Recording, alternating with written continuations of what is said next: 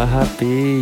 A gente chegou agora no terceiro episódio do podcast, estou muito contente. Obrigado, rapaziada, que ouviu o primeiro e segundo episódio. Dependendo do aplicativo que você estiver ouvindo, de como você estiver ouvindo aí, caso você não tenha ouvido o primeiro e segundo, dá uma atenção lá, dá uma moral aí pro seu brother. É o seguinte, gente, eu vim trazer um assunto que eu ia dizer que é bem polêmico, mas eu tô tentando normatizar isso para as pessoas que não normatizaram ainda, né? Então ele é apenas um assunto sensível, principalmente dependendo de quem é que estiver ouvindo, né? Eu vou falar sobre veganismo. É estimado que mais ou menos 29,2% da população do Brasil, né, é adepta ao vegetarianismo. E a gente costuma a ter muito tabu para quem é vegetariano. Então, quando a gente tem contato com o veganismo, que muita gente entende que é mais extremo ainda, a gente fica horrorizado, né? Quando a gente conhece as pessoas que são veganas, a gente sabe que não é muito bem por aí. Não faz sentido a gente ficar horrorizado. Mas, cara, quando que é diferente, né? Tudo que a gente não conhece, tudo que é estranho, a gente acaba tendo medo, a gente acaba julgando muito. Só que eu tive a oportunidade de conhecer pessoas veganas muito, muito bacanas que entendiam o meu contexto, entendiam o meu recorte. Inclusive, eu tenho um, um brother aqui do Rio de Janeiro, né? Que ele é periférico também, ele é negro e ele é bem conhecido, Marcos. Cara, ele me mostrou que ser vegano pode ser sustentável, pode ser acessível para quem mora na periferia, tá ligado? Para quem não tem acesso. Isso já tem muitos anos já. Foi num contexto onde eu fui tatuar ele. Ele foi até minha residência, na época eu, eu tinha montado meu home studio. E ele fez um almoço, cara, muito interessante, com arroz, o que tinha na geladeira. Abobrinha, cenoura, eu lembro que ele também usou berinjela e alguns temperos, né? E a gente sempre conversou sobre política nas redes sociais, ou,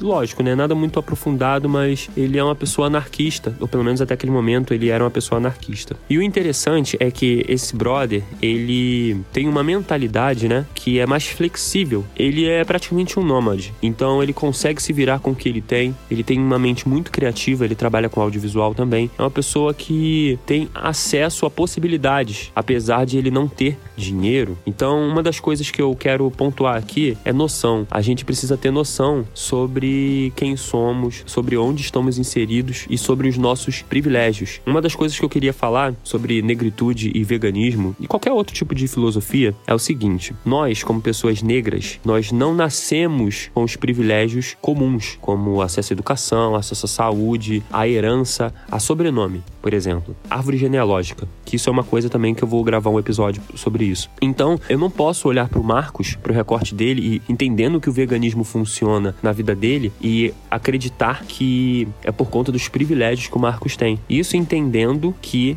a gente tem que usar como régua. Acontece que eu já fui em eventos veganos e majoritariamente são pessoas brancas de classe média ou classe média alta. Lógico que isso não é uma fonte de pesquisa, isso não pode servir como referência para todos os veganos do Brasil e talvez do mundo, mas no contexto onde eu estou inserido, que é onde eu quero chegar agora no assunto, né? Isso é o que representa o veganismo. Pessoas brancas de classe média. É muito cruel o movimento vegano, as pessoas que são inseridas no movimento vegano cobrarem e instigarem, encorajarem pessoas periféricas, pessoas negras a viverem o veganismo, quando na verdade são pouquíssimas pessoas conseguiriam sobreviver com dignidade, se adequando a, uma, a qualquer dieta que seja além da, da que elas já vivem, né? Então, por exemplo, uma pessoa muito querida que eu também tenho contato, que também é vegana, ela não conseguiu ir na feira e postou isso nos stories, né? Porque tava chovendo. E aí ela até fez uma brincadeira com aquela influencer sapa vegana, né? Dizendo que hoje é um meme isso, né? Que hoje ela vai decepcionar a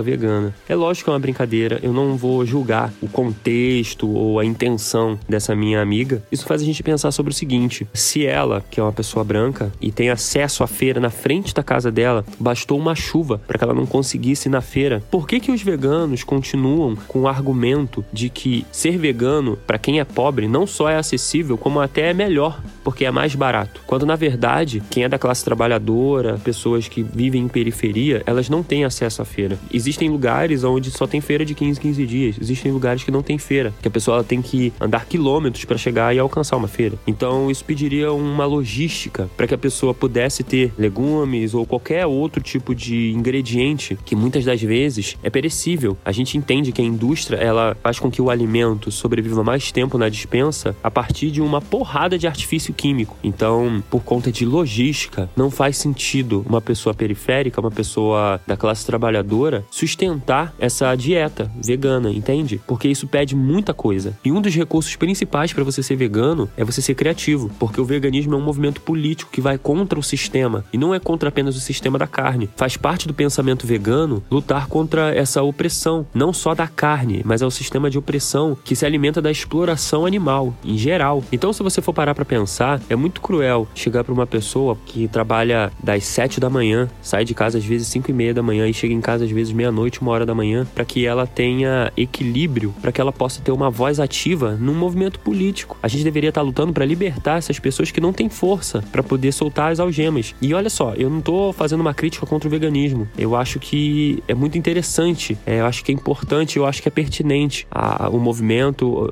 enfim, o raciocínio, a filosofia em si. A questão que eu venho levantando é que existe uma cobrança para quem tem menos privilégios. Sempre. A nossa tendência é fazer isso. Assim como, por exemplo, quando a gente vê em rede social pessoas brancas cometendo algum tipo de gafe, algum tipo de erro, isso se torna meme por uma semana. Quando são pessoas negras que cometem algum tipo de erro, cara, é o assunto do mês. Entendendo que em rede social um mês significa um ano, de repente uma vida toda. É o suficiente para arruinar com a vida de uma pessoa negra. E a nossa tendência, até com pessoas negras mesmo, é sempre criticar quem tá embaixo. Porque o sistema cria a gente pra gente pensar assim. A gente tem que bater no mais fraco pra gente sair como vitorioso. Então eu acho que tá na hora da gente inverter esse pensamento e começar a focar em quem tá em cima. Quem tá em cima é o sistema, é quem tem poder, quem tem privilégio, quem tem recurso. Então, pensando nisso, vale dizer que isso não é um podcast, um episódio criticando quem é vegano ou criticando o veganismo. É apenas um raciocínio seguindo na seguinte direção. Enquanto a gente ficar focando no personagem errado, a gente nunca vai resolver o nosso próprio problema. Obrigado aí pela galera que ouviu. Eu espero que vocês entendam o que eu tô dizendo, né? Porque, como eu disse no começo do episódio, isso é um assunto muito delicado e as pessoas tendem a distorcer um pouco e querer levar a conversa para um outro lado. Obrigado, meus amigos veganos e minhas amigas veganas. Eu aprendi muito e aprendo muito com vocês. Mas, rapaziada, vamos prestar atenção em quem a gente tá criticando, vamos prestar atenção em quem a gente tá cobrando postura, que isso também tem sido uma coisa muito dolorosa para pessoas que não são veganas, que são vítimas, não são pessoas que estão oprimindo. Quem tá oprimindo elimina a indústria, todo mundo sabe disso, vocês também sabem disso, né? De qualquer forma, muito obrigado. Comentem aí, independente de onde vocês estejam ouvindo, se vocês puderem compartilhar e tecer uma crítica, vai ajudar bastante, tá bom? Até o próximo episódio, valeu!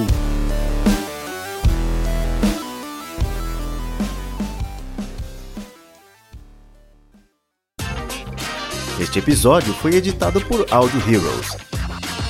Saiba mais em audioheroes.com.br.